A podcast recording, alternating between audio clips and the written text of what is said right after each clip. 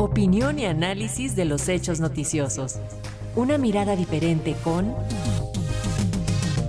Felipe León López.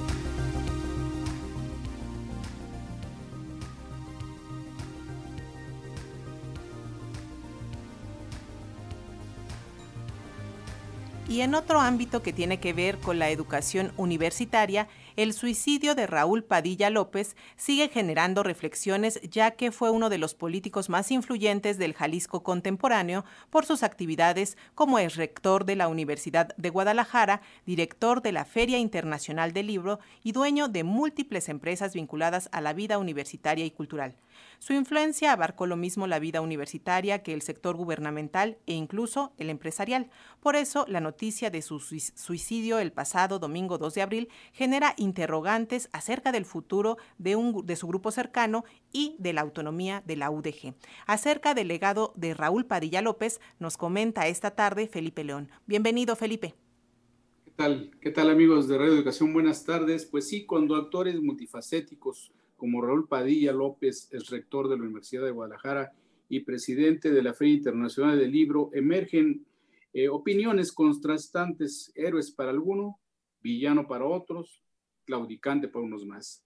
El deceso de Raúl Padilla, más allá de las conjeturas sobre los motivos de su presunto suicidio, se genera en una coyuntura donde al interior de las comunidades universitarias se debate el impulso a procesos de democratización desde el partido en el, poder en el momento, Morena, como es la iniciativa que también está involucrando a la Universidad Nacional Autónoma de México. Y es que la trayectoria política de Raúl Padilla López no hubiera sido posible explicarla sin su paso por la Federación Estudiantil de la UDG y luego como los amarres políticos suficientes para tener bajo su liderazgo el control de la mayoría de los 183 consejeros universitarios que votan libre, secreta y directamente por quién será el rector de una de las instituciones educativas de mayor influencia en México, la Universidad de Guadalajara, según dicen sus propios estatutos. La misma lógica opera en otras universidades donde la democratización ha sido aprovechada por corrientes hegemónicas que terminan perpetuándose por largos periodos en las rectorías, los sindicatos administrativos y académicos, las organizaciones estudiantiles y las posiciones político-partidistas que dicen merecer sus líderes y rectores. Nos rendimos a casos como la Universidad de Guerrero, otras universidades en Oaxaca, Tabasco y Puebla, que son los más evidentes donde los grupos político-universitarios hegemónicos han dominado el proceso de elección de sus rectorados.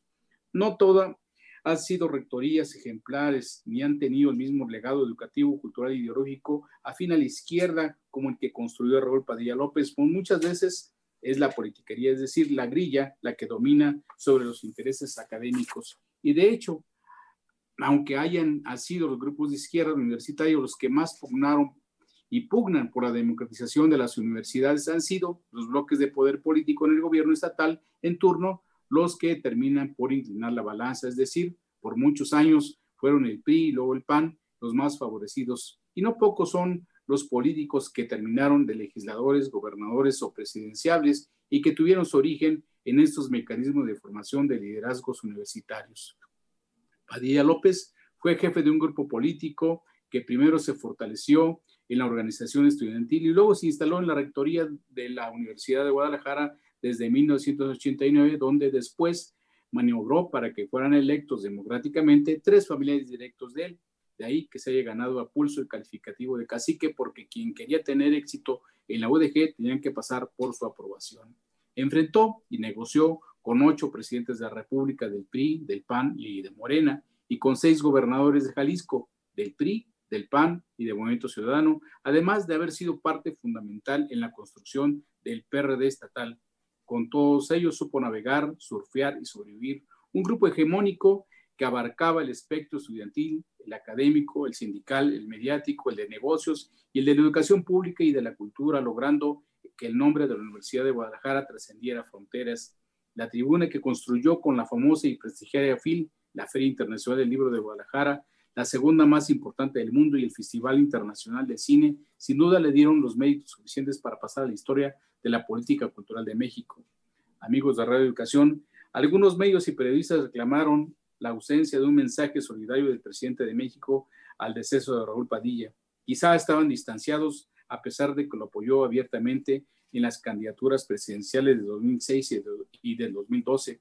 No sabemos si en la de 2018 sí lo hizo, pero quizá este distanciamiento se dio porque en abril del año pasado Andrés Manuel López Obrador, por un lado, reconoció que Padilla era un líder histórico, pero que en las últimas ferias del libro de Guadalajara habían sido dedicadas a lanzarse contra su movimiento, decía el presidente. Pero no solo eso, traen a Mario Gallosa, a Héctor Aguilar Camín, a Enrique Krause y a todos ellos sentenció el mandatario. El presidente de la feria le contestó sutilmente que la FIL no tenía afiliación política porque como la cultura es universal y fomenta mentes libres. Y así cerró la polémica y no se volvieron a dirigir más mensajes. Descanse en paz, Raúl Padilla, y que la historia lo coloque donde debe estar. Muchas gracias. Así es, Felipe, un personaje que marcó toda una época. Muchas gracias por tu comentario. Un abrazo. Hasta pronto.